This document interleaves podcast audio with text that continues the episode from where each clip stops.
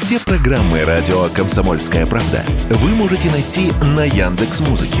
Ищите раздел вашей любимой передачи и подписывайтесь, чтобы не пропустить новый выпуск. Радио КП на Яндекс Музыке. Это удобно, просто и всегда интересно.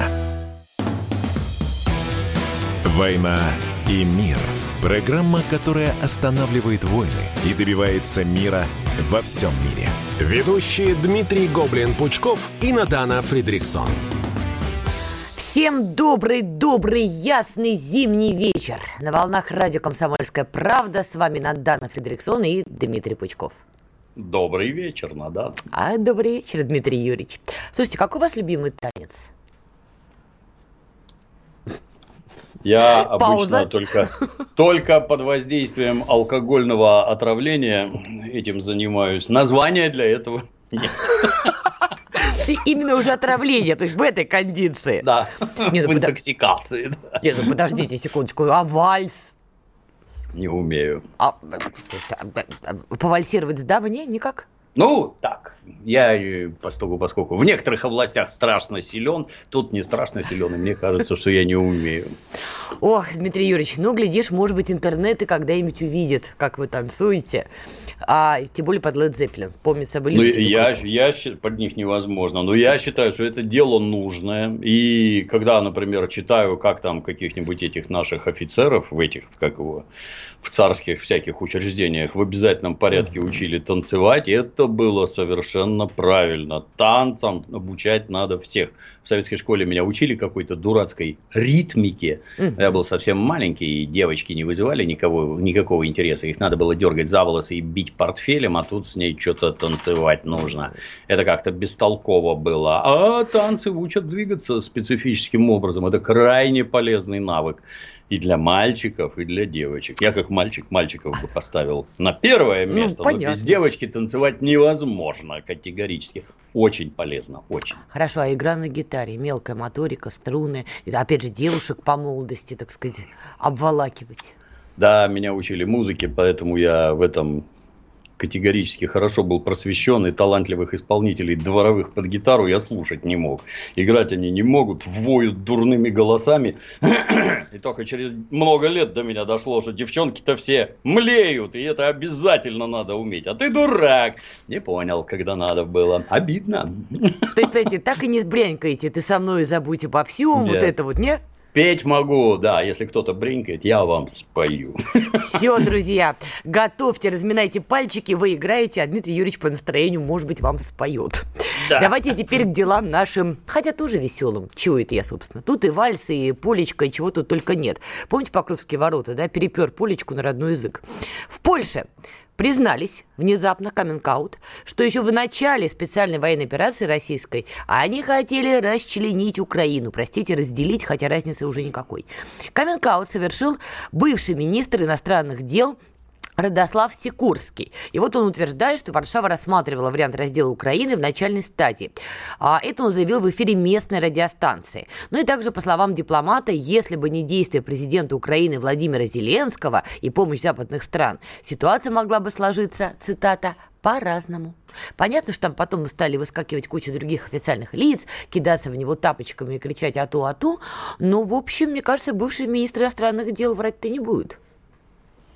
Ну, с какой стороны посмотреть, да, хотят они там кусок отгрызть, да, безусловно, все хотят. И румыны хотят кусок отгрызть, и венгры хотят кусок отгрызть, и поляки хотят кусок отгрызть. Поляки, наверное, самые хищные и самые злобные. Но на месте поляков я бы задумался. На пороге каждой приличной, условно, мировой волны есть народная традиция делить Польшу, а не Украину. Поэтому я бы лучше думал, как бы там это, своего собственного раздела избежать. А то вон немцы уже давно там смотрят, что это за непонятный город Гданьск, который на самом деле Данцик. Что-то как-то товарищ Сталин несправедливо поделил. И было бы неплохо вернуть это обратно. Вот я на их месте об этом бы думал. Они, кстати, об этом думают, да, лихорадочно вооружаются, лихорадочно тренируются, потому что твердо знают, что после окончания боевых действий на Украине следующие они присматриваться будут к ним, и границы будут делить у них. Они очень сильно за это дело переживают. Да, но сейчас, на мой взгляд, сместились акценты. То, что творит Германия руками и устами Шульца, ну, уже не поддается поддаются никакому описанию. То есть там уже и промышленность у них наладан дышит. И, в общем-то, когда-то главный драйвер Евросоюза громко издыхает. А поляки этим пользуются. И вот МИД Польши, уже МИД Польши пригрозил ФРГ изоляцией, ни много ни мало, если немцы откажутся поставлять свои «Леопарды-2» танки Киеву. То есть поляки медленно, но верно немцев уже так покусывают-то знатно. Ну, это они только под руководством американцев. Это маленький гопник, который стоит впереди большого здорового уголовника. И зная, что за спиной такая серьезная поддержка, они только поэтому так отчаянно хамят всем остальным. Но, тем не менее, я думаю, там не только Соединенные Штаты, там еще и Британия, я более чем уверена, которая давно хочет немцев прибить. Да, да. Не нравится им это все дело. Но если поляки с двумя этими бугаями, тут американцы, тут Британия, действительно попытаются немцев у них уже не просто покусать, а откусить что-нибудь. Получится ведь? Пусть попытаются, посмотрим. Да, это про немцев-то отдельно интересно. Мы, по-моему, уже это обсуждали, но я что-то не помню. Что внезапно они, ой-ой-ой, вы представляете, там Россия это так раздухарилась, не дойдет ли дело и до нас? И тут же оказывается, что у них на один танк «Леопард», по-моему, всего 60 снарядов. А больше нет. Вообще нет боеприпасов. И тут мне становится интересно, это вы на самом деле, вот так вот вы боялись страшного Советского Союза, страшного просто, который вот-вот на вас нападет. То есть все, на мой взгляд, твердо знали, никакой союз на них не нападет. Вся антисоветская истерия, она имела строго идеологическую направленность. Никакой, ни к какой войне они не готовились. Вот большевики готовились, да, вон сколько у нас оружия запасено, зная этих тварей, что у них на уме. Они ж не одиноки, это они и вместе с США, и с Британией немцы, и с Францией. Поэтому надо было готовиться против объединенного Запада. Вот у нас оружия много, да, и боеприпасов много было, да. А у них нет, ничего нет. Так выходит, ни к чему не готовились, да? Странно. Ну как, учитывая, что Болгария, по-моему, как потом тоже выяснилось, сейчас период каминг уже пошел, все стали во всем признаваться, что Болгария, братушки-сеструшки, что они стояли у стоков, чтобы отключить Россию от SWIFT, они да, одни из да. первых стали снабжать Украину вооружением. Это с кондачка-то не получается, значит, готовились конечно, готовились, да. Ну, я так подозреваю, что все эти Меркели и Аланды, они не врут когда говорят, что Минские соглашения они заключали исключительно для того, чтобы подготовить Украину к войне. Да, Вопрос сам... к войне с кем? Неужели с нами? А что коварная Россия вынашивала это, вот эти жуткие замыслы напасть? По-моему, специальная военная операция началась в первую очередь неожиданно для нас. Вот вот мы-то точно ничего там не готовили. И весь вот этот вой, что какие-то там военные части дивизии подтянуты к границе с Украиной и там маневрируют, так это не значит, что там нарыто какое-то дикое количество укреплений, построены целые линии, все там забетонировано изо всех сил, подвезены боеприпасы и прочее, и прочее, и прочее. Все делалось сугубо с колес.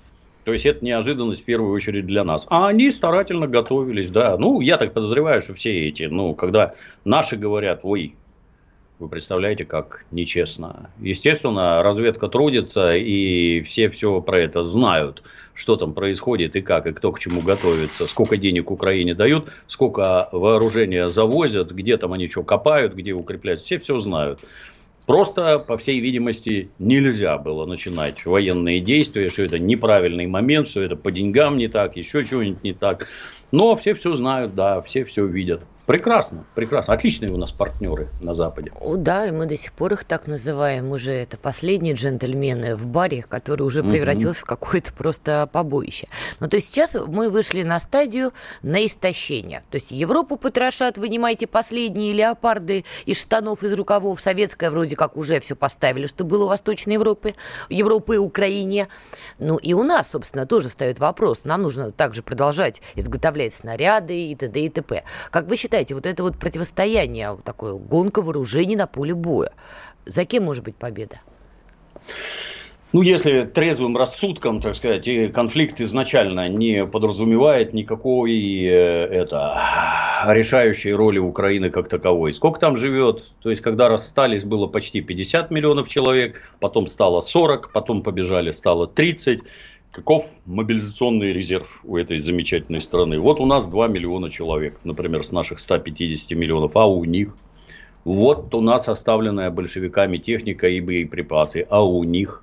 Да, безусловно, то, что Запад поставляет, это да, это очень серьезно. Очень, mm-hmm. безо всяких шуток, это очень серьезно. И то, что думали там закончится за месяц, за два, не закончилось думали, что наша авиация разнесет вообще все на свете просто в мгновение ока, а у них она летать не будет. А получается, что не летает ни у кого, ни у них, ни у нас. Ну, в тех, так сказать, масштабах, в которых подразумевалось. Да, не быстро, но сам факт, что они чего-то там победят, нет, не победят. Не победят. Не могут. Хотя вы правильно сказали, ведь сейчас стоит вопрос про объединенный Запад и его военный потенциал – Потому что и Восточная Европа, и немцев вот потрошат, а немцы упираются, кричат, не-не-не, вы сначала Абрамсы поставьте, а то там Бабченко заждался, а потом уже мы свои леопарды. Вот, кстати, я допускаю, что американцы к этой части тоже перейдут, парочку Абрамсов-то закинут, как думаете? Конечно, а как же. Сначала они заставят всех отдать леопарды, а после этого продадут им Абрамсы, потому что леопарды все перебьют на Украине, а придется покупать Абрамсы. А американская военная промышленность расцветет просто за эти деньги. Да, у них там уже, по-моему, праздник и шампанское в пятый номер, как в известном анекдоте. Прервемся на небольшую паузу и продолжим после рекламы.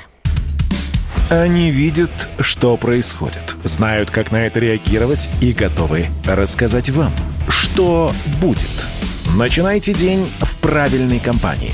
С понедельника по пятницу в 8 утра по московскому времени слушайте программу Игоря Виттеля и Ивана Панкина «Что будет?» Честный взгляд на происходящее вокруг.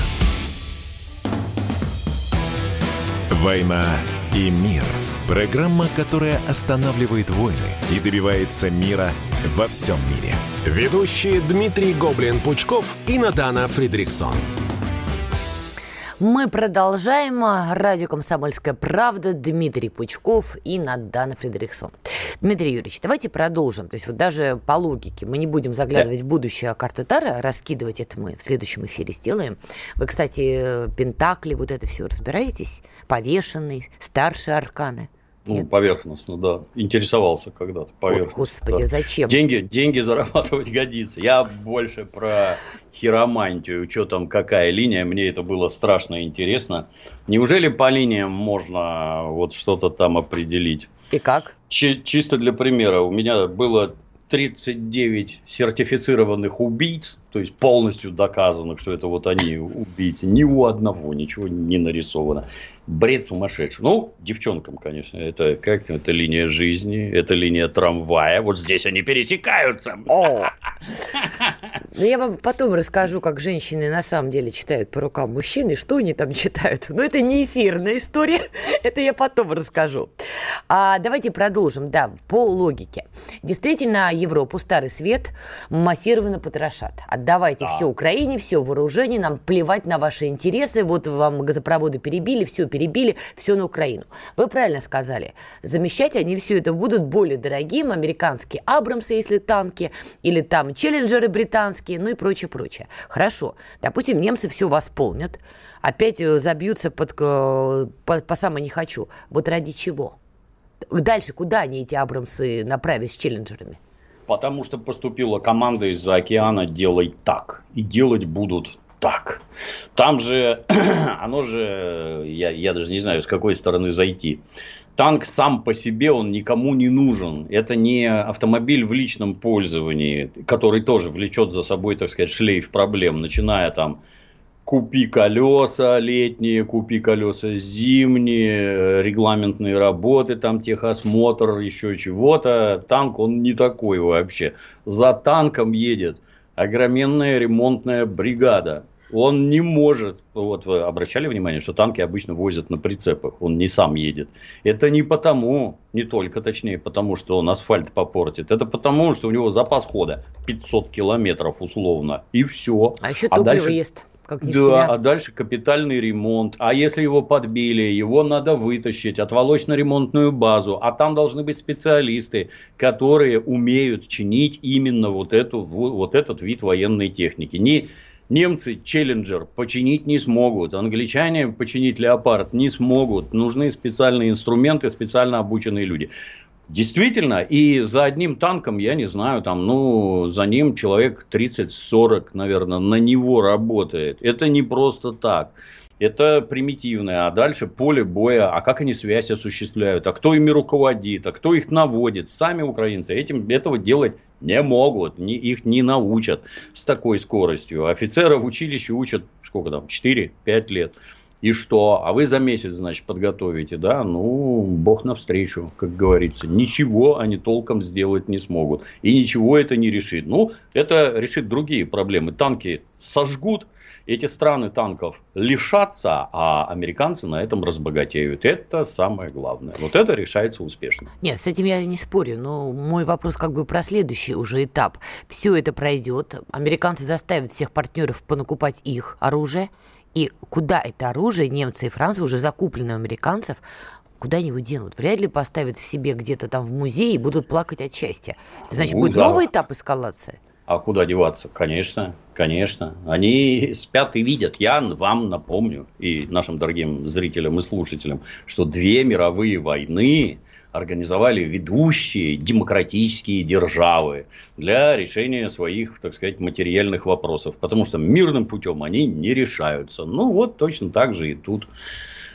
Под угрозой господства США, поэтому эти самые США постараются втянуть всех, кого только могут. Вот вчера, по-моему, слушал, что э, произошла поставка танков из Марокко. Ух ты ж.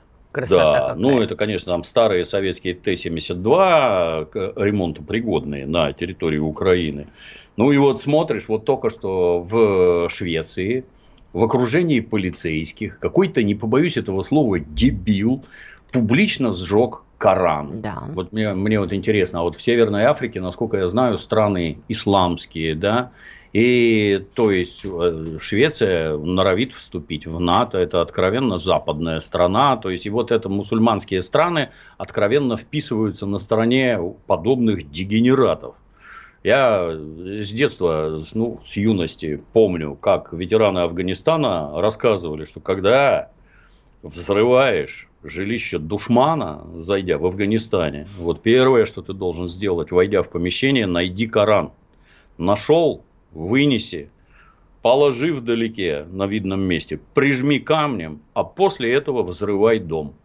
Потому что дом взорвать можно, это война, а Коран трогать нельзя. И это, обратите внимание, коммунисты говорили. А вы что делаете?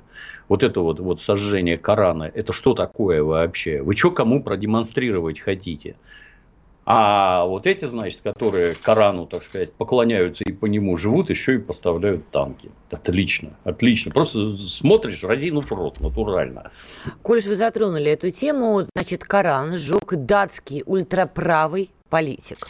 Более того, он продул, э, пообещал продолжить сжигать Кораны, несмотря на поступающие ему угрозы. То есть мы имеем дело с действительно ультраправым фанатиком. Хотя абсолютно очевидно, что он может не прожить и двух-трех дней. Но раз он так себя ведет, значит, он абсолютно уверен, что с его смертью подобные действия станут еще более частыми. То есть мы видим просто всплеск ультраправых настроений, которые, и люди готовы умереть, видимо. Ну, это его личное дело. Я живу давно, помню переворот в Иране, когда к власти пришел Айталлах Хамини. 79-й. Сколько же вам лет было? 18. Я большой уже был. Ух ты. Я 61-го. Вот. Тогда же Вы появился... Вы выглядите. Спасибо. Я купил волшебные китайские весы, которые там меряют какие-то, сколько в тебе жира, костей, мышц. Весы пишут, что мне 50 лет. Я, да. Я так и подумал. Меня не сходится. Заслал денег. Вот. И тогда же, когда появился Аятолла Хамини, через некоторое время появился некий Салман Ружди, который написал книжку под названием «Сатанинские стихи», от которой я не читал, мне не сильно интересно, и тогда она в Советском Союзе ее, понятно, не было. Сейчас вот у нас, кстати, появилась и продают давно, очевидно, на радость нашим мусульманам. А Эталла выпустил, как это оно называется, фетву, что угу. пора бы ему башку оторвать этому Салману Ружди. Там чуть ли не сколько-то килограммов золота за его голову давали, а британские спецслужбы его прятали. этого Салмана Ружди. А зачем вы его прячете? Вот хотелось бы узнать. Ну, понятно, зачем? Для того, чтобы вам внутри напряжение создавать, оскорблять вас, унижать и всякое такое.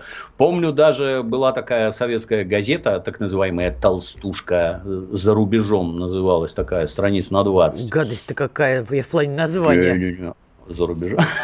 Вдумайтесь. Вот.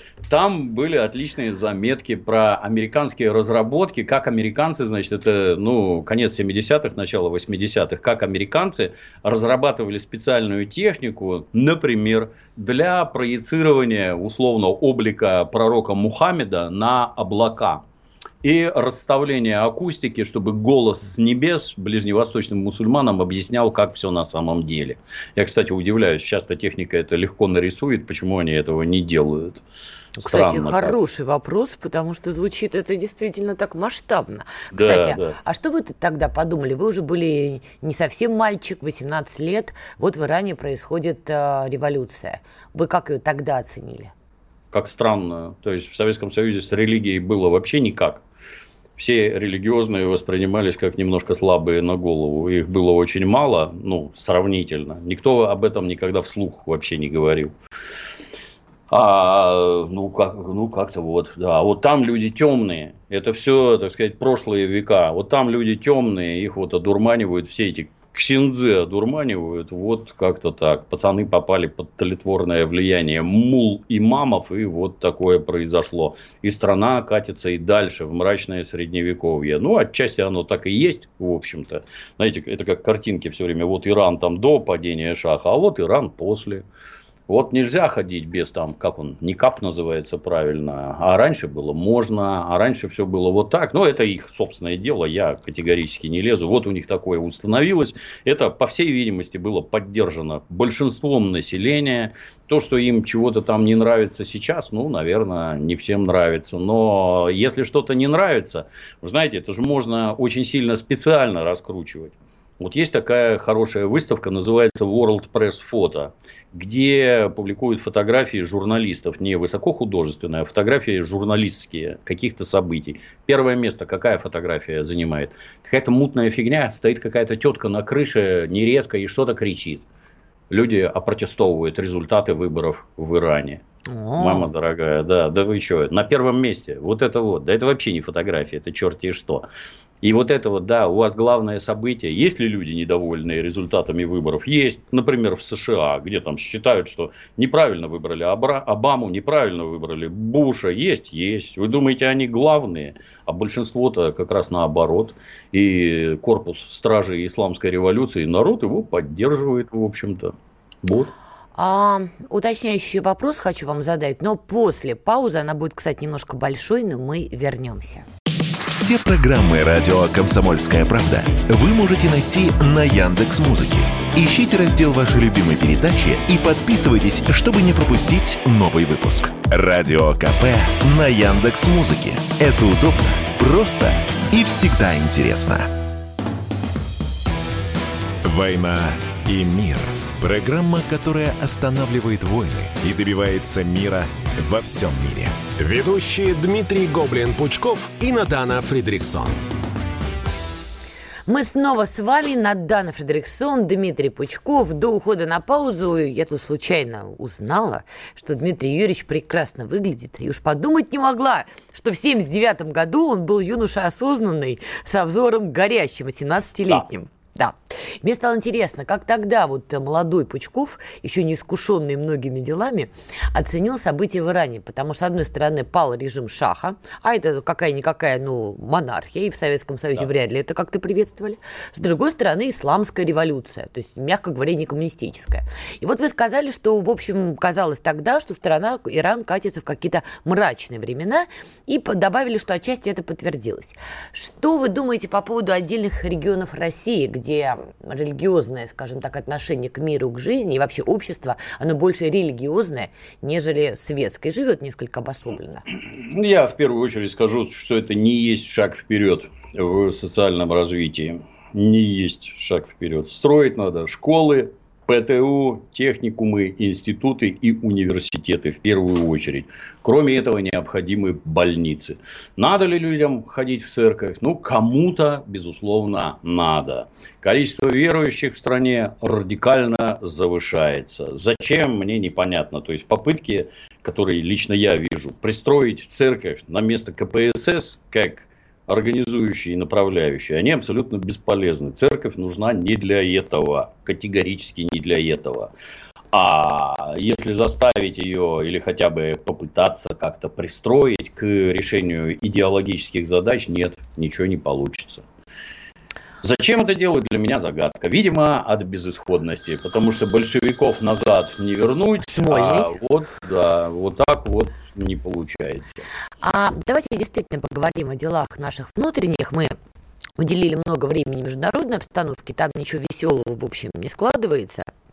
И возможно, что боевые действия на Украине это только начало, начал, и дальше будет еще ярче и веселее. Поэтому особенно важно, что происходит внутри России.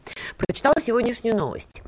Декларация российских депутатов, сенаторов, а также членов их семей перестанут публиковать с 1 марта 2023 года. Об этом сообщил председатель Комитета Госдумы по госстроительству и законодательству Павел Крашенинников. Он пояснил, что в открытом доступе будет выкладываться лишь информация о количестве поданных деклараций и были ли в них выявлены нарушения. При этом сведения о доходах и недвижимости парламентариев России и членов их семей публиковать больше не будут. Это что, простите, происходит? Ну, правильное решение, да. Хотите выбесить так называемый народ верным путем, как говорится. Я на прошедшей неделе читал, как там какие-то из наших э, депутатов отправились отдыхать, кто-то там в Мексику, кто-то там в Дубай, а руководство партии дает указание аморально публиковать фотографии. То есть а не ездить, само действие, да. А ездить не аморально, да. Это, это, понимаете, Тебе воровать-то никто не запрещает. Ты, главное, не попадайся. Так нас в армии учили, да, старшие товарищи. Не так, попадайся. Совет опера вот давайте вот... в сторону, не надо. Да, это, это вот, ну, это же безумие. Что значит? А, а ездить можно, да? А вы как-то это, вы вместе с этим самым народом или нет? А почему нельзя? Пока вы что, деньги воруете эти, что ли? Ну уж явно нет, это зарплаты.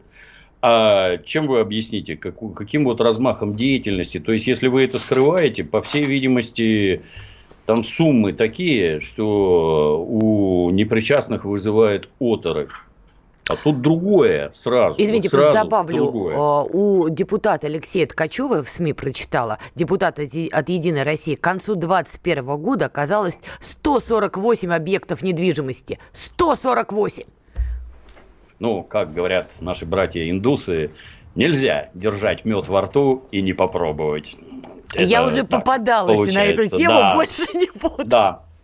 Ну, было смешно. О, да. Вот, ну, а, я помню, когда-то рассказывали, что вот руководителям, это не про политиков, а руководителям госкорпораций кладут вот такие вот оклады, там такие деньжищи, для того, чтобы их не сманили на Запад чтобы вот у них не было мыслей куда-то там убежать. Ну, давайте посмотрим на результаты трудов этих персонажей. И результаты окажутся крайне скромными. Вот тут недавно Владимир Владимирович э, объяснял, что не поступают заказы на изготовление новых самолетов и новых танков. Не поступают. Кто это там такой руководит, хотелось бы узнать. Какие у него зарплаты? Если государство платит вот такие деньги, это подразумевает, наверное, какой-то результат. А результат этот не должен выглядеть так, что у нас что-то вот самолеты не заказывают, они никому не интересны, отечественные. Потому что хорошие самолеты на Западе. А свои мы строить не будем, мы там купим. Вот такие люди в управлении не нужны ни с какими зарплатами вообще. Точно так же и народные избранники. Я понимаю, конечно, что при капитализме любой нормальный человек идет во власть для личного обогащения. Есть, наверное, какие-то там это, выдающиеся редкие экземпляры, которые не для себя. Но в целом, да, для личного обогащения. И что? А что вы прячете-то, непонятно. Вы то рассказывают про какой-то, понимаете, для народа озвучиваются непрерывно какие-то коммунистические лозунги, свобода, равенство, братство, справедливость какая-то непонятная. И тут же оказывается, это, это не про вас, друзья. Это не про вас абсолютно. А вот, вот про это говорить нельзя. Вот это вот мы уберем и спрячем. Ну, давайте, кормите, кормите следующую, так сказать, итерацию оппозиции, которая именно за это вас ко всему известному и подтянет. Вот меня, кстати, сейчас такая мысль в голову пришла, отвратительная, честно говоря, но не могу не поделиться. Вот смотрите, люди, которые принимали решение, что можно не публиковать более вот эти вот декларации, видимо, у них на весах было с одной стороны, у нас есть Алексей Ткачев, у которого 148 объектов недвижимости, и это вызвало гнев народа, вопросы серии, что, собственно, происходит. На другой чаше весов, а давайте вообще вот это все публиковать не будем. То есть у него будут эти самые объекты, он будет богатеть, или она, или они, но мы не будем говорить. Вот почему они решили, что не говорить, замалчивать для них безопаснее? То есть это настолько не уважать и не бояться людей в России? Для меня загадка. Вот как на это смотрит обыватель? 148, да, интересно. И следующий вопрос. А это законно? А вы проверяли? А давайте проверим. И вы представляете, может же двояко получиться. А, это действительно законно. Никакие законы не нарушены. Законно. А может оказаться незаконно что-то. А может все. Но для этого надо проверить. А вместо того, чтобы проверять, вы взяли все и спрятали. А это оценивается вот единственным способом. Значит, все незаконно. Значит, нас обманывают. Для чего подобные действия? Для чего? Вот я недавно узнал в прошлом году тоже, что генеральный прокурор США за год зарабатывает 164 тысячи долларов. Впал в удивление. Вокруг меня масса людей гораздо состоятельнее, чем генеральный прокурор США. Но это что, для кого-то тайна, что ли, сколько зарабатывает генеральный прокурор США? Нет. Тайна какая-то, сколько президент зарабатывает? Нет. Сколько бизнесмен зарабатывает? Вот он декларацию подает. Что не так-то? Что не, и что-то США не развалились, не взорвались. А тут, видите, вот серьезные опасения, да. Страшно перед лицом своего народа? Видимо, да, страшно. Не нравится мне, конечно, эта тенденция, мягко говоря. Как-то она у меня вызывает разные мысли. Ну да ладно, посмотрим, во что это выльется в конечном счете, но ничего хорошего. Между тем, уже в новостях было сказано, и предлагаю нам продолжить эту тему. А зампресс Совбеза России Дмитрий Медведев заявил, что антигосударственные политические силы нужно устранить из ландшафта. И ради этой борьбы, извините, он предлагает разным партиям в России – объединиться против этой миссии.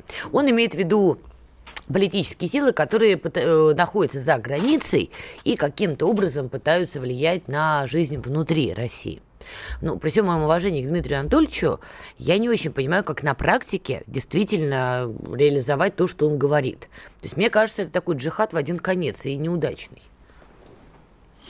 Все уже не работает. Вот так. Это в Советском Союзе, когда была одна партия, и голос Америки глушили техническими средствами, его было не слышно. Теперь ничего подобного нет.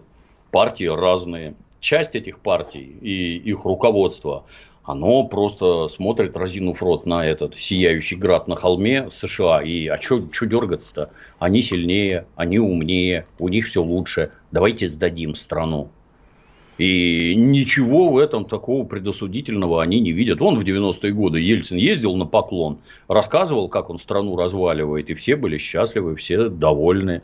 Здорово же было. Какие социальные лифты работали, все вообще. А теперь вот как-то это не так. Это раз.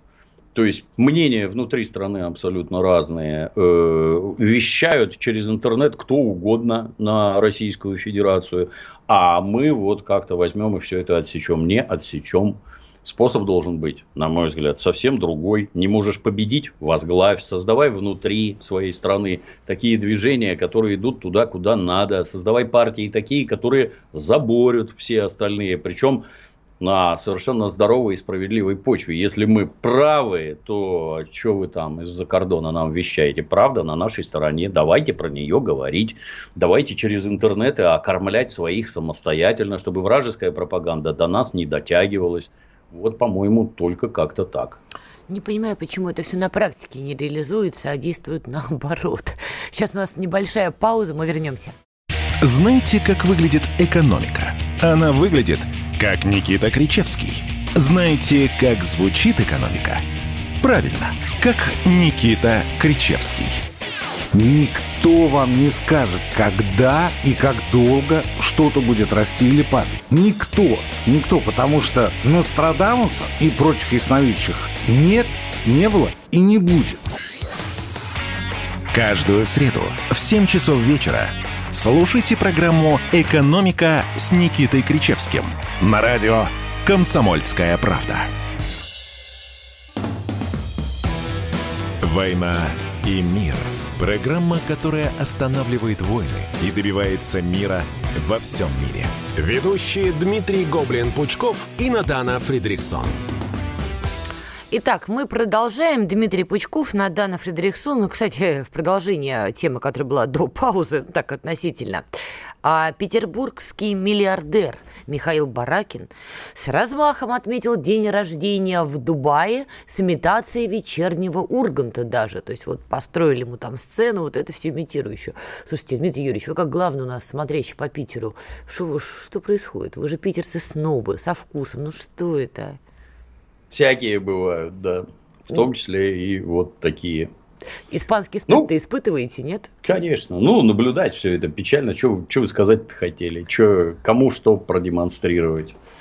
Вот этот Иван, э, как-то испуганный патриот, как-то крайне неудачно выступил с этими развешиваниями аватарок там и прочее. Я, я с этих людей все время в легком изумлении. Вы же взрослые все. Посиди, помолчи день, два, три, лучше неделю. Посмотри, куда ветер дует. Они же все, как это, как это у нас говорят, они же все прохаванные там во всех этих внутренних конфликтах. Уж если ты залез на самый верх в таких структурах, ты, наверное, что-то в людях ты понимаешь, что можно говорить, что нельзя, когда можно, когда нельзя. Вдруг какой, какие-то выступления непонятные, ну и окружающие граждане.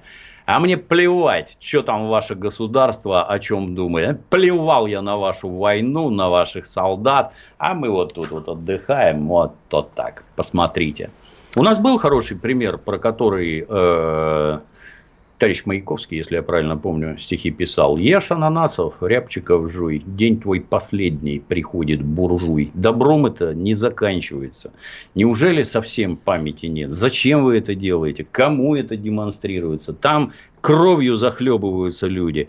Здесь мы, понимаешь, там ананасы шампанским запиваем. Зачем это? Даже если запиваешь, зачем ты это кому-то демонстрируешь? Для чего? Ну, наверное, для чего-то есть, да. Я тут а, виделась на днях с одним великим мужчиной, не, это не сарказм, не на йоту, имя называть не буду, но взрослый, с хорошей такой карьерой. И мы с ним разговаривали. Дмитрий Юрьевич, вы с нами? Да-да-да. А, Конечно. да, потому что у меня окошко уменьшилось.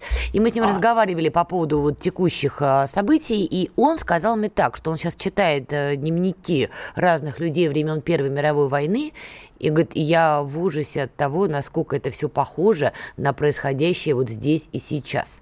Что да. вот даже то, что вы описали, что вот там есть где-то передовая, где происходит то, что происходит, а в крупных городах люди пьют шампанское и занимаются чем-то другим, вот этот дисбаланс его очень пугает хотя бы не демонстрируйте. Я напомню нашего единственного Светоча. Когда товарищ Сталин помер, от него осталась пара сапог, штаны и китель. Ну и трубка еще. И все. Больше нет ничего. Почему товарищ это, как его, как там говорили, был культ личности? Да. Культ был, но была и личность. Почему он так себя вел? Но потому что для русского ты должен быть такой же, как все. А если ты начальник, ты А, должен раньше всех вставать и на работу приходить, Б, позже всех уходить. При этом работать больше всех и лучше всех. Тогда русский считает, что ты имеешь право им руководить, моральное. Ну, а вы чего? А зачем вы это кому-то демонстрируете? Вот это вот я тут обожрусь, тут я вот этих позову, там вот этих. Это мне напоминает сразу азиатские эти. Здесь песни поют, а я хожу с пачкой бабла и кидаю в талантливого исполнителя. Вот деньги, деньги, деньги, деньги там листаю. Ну, как-то это дико, на мой взгляд. Особенно для людей из Питера. А я не просто так сегодня вспомнила иранскую революцию. Во-первых, вы меня удивили, это правда. А во-вторых, если покопаться, одна, одна из причин победы, кстати, вот той самой исламской революции в 79 году, это очень похожая конъюнктура. Тотальный отрыв максимально узкой прослойки богатых да, с да, баснословным да. количеством беднеющего населения. Не просто бедных, а беднеющего и озлобленного. Короче говоря, сегодня мы с вами много проводили, конечно, разных параллелей. И вишенка на этом торте, который, честно говоря, добивает даже меня. Значит, Госдеп Соединенных Штатов, наши большие друзья, профинансирует продвижение американских ценностей среди россиян. Я, кстати, удивлена, что только сейчас. Я ожидала, что они полгода назад сделают. Но если они год ждали, значит, год проводили какие-то замеры. И я, скорее всего, права, потому что, значит, а, в описании гранта говорится, что прекращение контактов с Россией не в интересах, конечно, Соединенных Штатов. Они заинтересованы в том, что а, построить будущее, где Россия играет конструктивную роль в международных делах. А дальше они предлагают обменные программы для студентов, ученых и новых членов гражданского общества. Люди приезжают в Америку, старая добрая схема. Там им рассказывают, какая Америка замечательная. Главная цель а, – повысить привлекательность Америки среди россиян. Ну, как вам? Ну, отлично, это вербовочные программы, начнем отсюда. Ничего нового в этом нет. Все ровно то же самое было в Древнем Риме. Вот там вождь какой-нибудь, Верцингеторикс условный, или Аларих там, вот твою бабу, детей твоих давай в Рим. Вот их в Рим привезли. Вот там бани, колизей, большой цирк, гонки туда-сюда, полное изобилие, высочайшая культура, трали-вали. Мало, ну, а смотри, а вы живете там в, это, в землянках в своей Германии, а на праздник все густо намазываетесь медвежьим дерьмом так жить нельзя, вы знаете, так. И вот эти вот, которые пожили в Риме и потом приедут в свои землянки, мама дорогая, так ведь действительно жить нельзя. А в башку не приходит, что разные общества находятся на разных ступенях развития. А для того, чтобы вот так хорошо жилось в Соединенных Штатах, надо грабить половину планеты, столетие примерно. И вы что нам предлагаете? Какие ценности это предлагают? Какие? Демократию Свобода, и свободу? Конечно. Мы насмотрелись уже. Со свободой у нас, в отличие от них, полный порядок. Демократия ваша работает не так даже у вас. Вы лжете постоянно. Вот интернет, он злые шутки, в общем-то, играет, когда информация начинает доходить всякое и в огромных объемах. Нет, это не попрет. И я так думаю, что это, так сказать, шаг отчаяния что-то у них не заладилось, что-то у них не идет. Это же все уже было. Давайте заново, тех же щей, как говорится, только гуще влей. Приезжайте к нам, мы вам тут в башку-то нагрузим. А не получится, я думаю. А Нет, а вот уже не получается. Позвольте немножко здесь поспорить. Это ваше поколение а, понимает, что такое американская демократия и к чему приводит, когда ты страну меняешь на джинсы колу. Ваше поколение это проходило в осознанном периоде, хорошо понимая вообще, что произошло, как произошло и так далее. Вы правда думаете, что молодое поколение россиян, потому что любые волнения – это дело молодых. И Навальный по указке, признанный агентом, по указке известных нам товарищей, не просто так делал ставку на школьников в свое время. Вот этим школьникам тогдашним сейчас как раз по 20, по 22 года. Ну, Их я, лишили я... главного, да. Дмитрий Юрьевич. Они в путинской России родились. У них вот эти вот кофейни и прочее-прочее были с момента, как они уже ходить стали. А тут бас им сказали, все, не будет. И у них мир рухнул. И тут американцы на мягких лапах. Ну, я замечу, что к детям он обращался потому, что к взрослым обращаться уже бесполезно. А взрослые, это, грубо говоря, там, ну, от 25 лет. То есть, даже эти уже не слушают, и даже на этих оно не работает. Даже на 25-летних. Именно поэтому они обращаются конкретно к детям. Именно поэтому они с ними разговаривают на языке, так сказать, Гарри Поттера тут дементоры, а у нас тут волшебные палочки, и мы сейчас вот все это... Идиотия вообще потрясающая просто. Но да, детей пытаются увести, но не знаю. Со своей стороны я делаю все, чтобы этого не произошло. Вы вон там промываете мозги, а я вот здесь объясняю, как вам промывают мозги. Вас обманывают, дорогие дети, вас ведут не туда. Задача у вас одна – совершение государственного переворота. Вот то, что вы говорите, Надана, это, да, детей надо вывести на улицы и снести власть. Как только власть будет снесена, гражданская война, развал страны, полное уничтожение России. Вот к этому влекут детей. И это надо объяснять. Почему государство это не объясняет? Для меня загадка. Ну, я со своей стороны стараюсь. Ну, вы стараетесь, я не сомневаюсь. А я вот сейчас вам скажу, как условная такая девочка, к которой все это обращено. Вот представим, мне 23 года сейчас. Тяжело, но давайте напряжемся, закроем глаза и представим, что мне 23. Я вам в ответ говорю, да, вот вы говорите, что вот они хотят, чтобы я вот страну разрушила. Нет, Дмитрий Юрьевич, я хочу просто снести эту коррумпированную власть. Вот обратите внимание, даже депутаты теперь не публикуют. И что вы на это скажете? Согласен. Ну, как человек взрослый, я это от э, массы действий наших властей в восторг не прихожу. С моей точки зрения, масса вещей делается неправильно и не так, как надо. Медленно и не так, как надо. Но есть другое. Вот, посмотрите на соседнюю Украину. Там тоже на Майдан люди пошли, потому что вот это вот, вот вы знаете, вот надо, надо прогнать этого плохого Януковича, и сразу станет хорошо.